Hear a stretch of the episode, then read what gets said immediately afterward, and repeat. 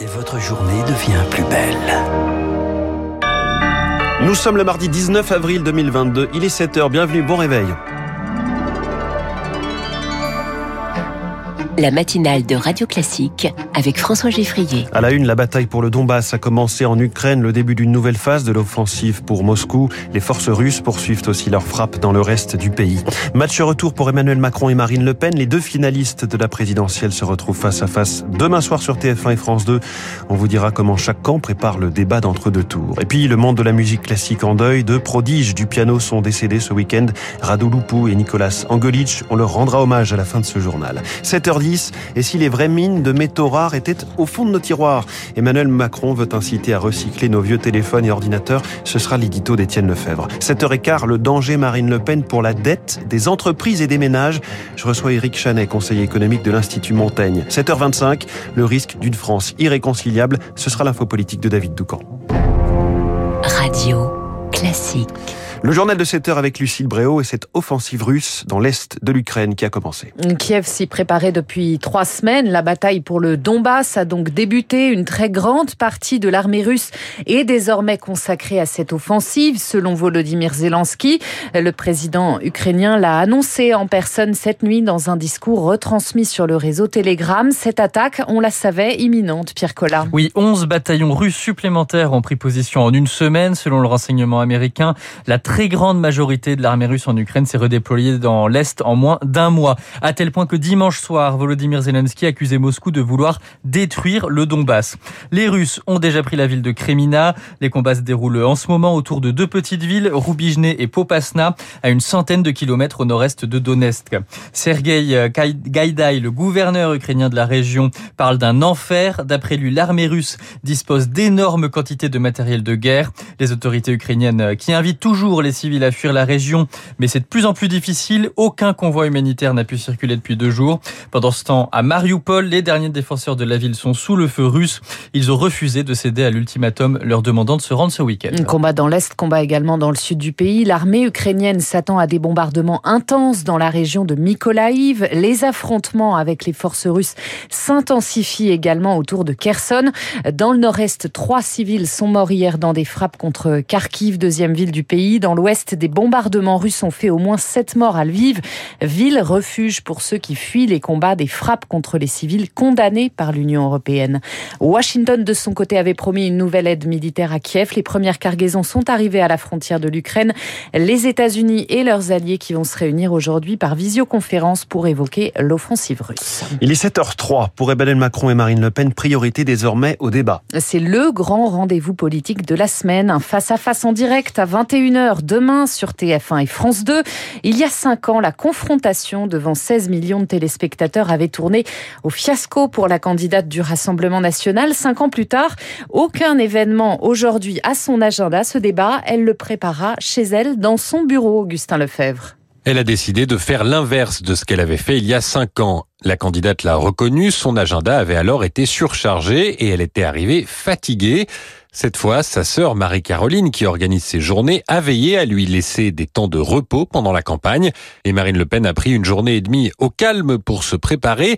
Au menu, travaille avec un partenaire d'entraînement, un énarque censé incarner le président dans de faux débats. Objectif, montrer qu'elle maîtrise ses dossiers. Un de ses proches l'assure, ce débat, cela fait cinq ans qu'elle le prépare. Bref, Marine Le Pen veut croire qu'elle a tiré les leçons de son échec.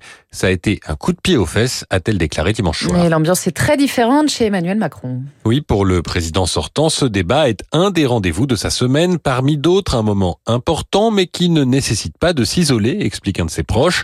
Emmanuel Macron envisage donc un déplacement en Ile-de-France ce mardi et puisqu'à l'agenda du candidat s'ajoute celui du président, ce mercredi commencera par le Conseil des ministres, un détachement affecté pour faire baisser les enjeux.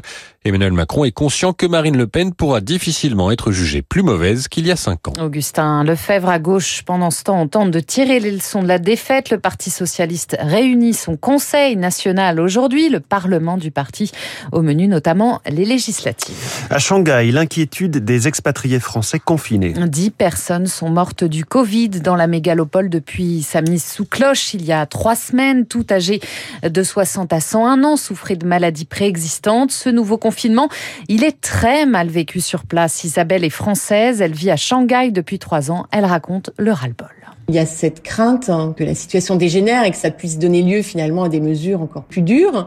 Quand on parle à des Chinois qui avaient l'habitude de voyager, on sent que autant au début ils acceptaient ce sacrifice-là parce qu'ils avaient une peur du virus, autant ces Chinois-là, je pense, voient aujourd'hui des pays en Europe qui euh, vivent avec. Finalement, euh, ce qui leur fait peur aujourd'hui, c'est pas du tout le virus, mais c'est les mesures que les autorités prennent au nom de cette stratégie euh, zéro Covid à laquelle ils tiennent à tout prix. Le témoignage d'Isabelle, française installée à Shanghai, recueillie par Eric Kioch.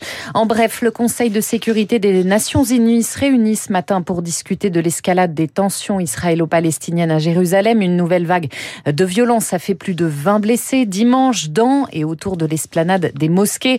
Par ailleurs, tôt ce matin, Israël a mené ses premières frappes sur la bande de Gaza depuis des mois, représailles à un tir de roquettes depuis l'enclave palestinienne.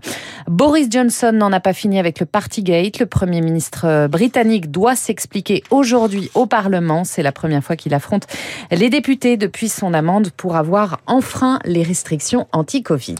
Une journée noire pour le monde de la musique classique. Deux génies du piano nous ont quittés ce week-end. Radu Lupu d'abord, le pianiste d'origine roumaine s'est éteint dans la nuit de dimanche à lundi des suites d'une longue maladie.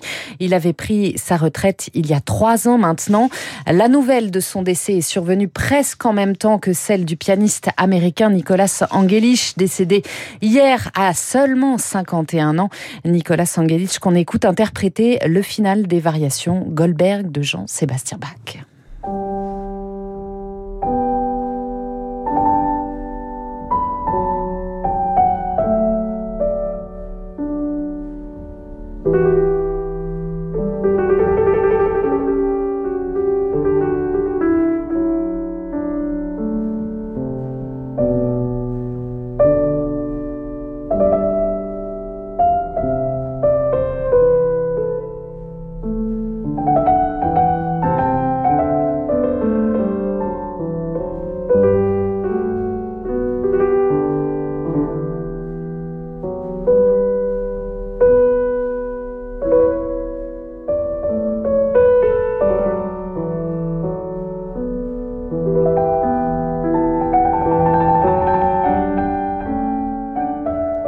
Le doigté exceptionnel de Nicolas Angelich, décédé donc hier à seulement 51 ans. Merci beaucoup. C'était votre journal, Lucille Bréau. Vous revenez tout à l'heure à 8h. Il est 7h08. Dans un instant, l'édito d'Étienne Lefebvre sur cette proposition d'Emmanuel Macron alors qu'on manque de métaux rares. Commençons par les récupérer dans les téléphones et ordinateurs oubliés dans nos placards. Puis cette question, le fardeau de la dette des entreprises et des ménages français risque-t-il d'exploser si Marine Le Pen accède à l'Elysée Éric Chanet, conseiller économique de l'Institut Montaigne, est mon invité. À tout de suite sur Radio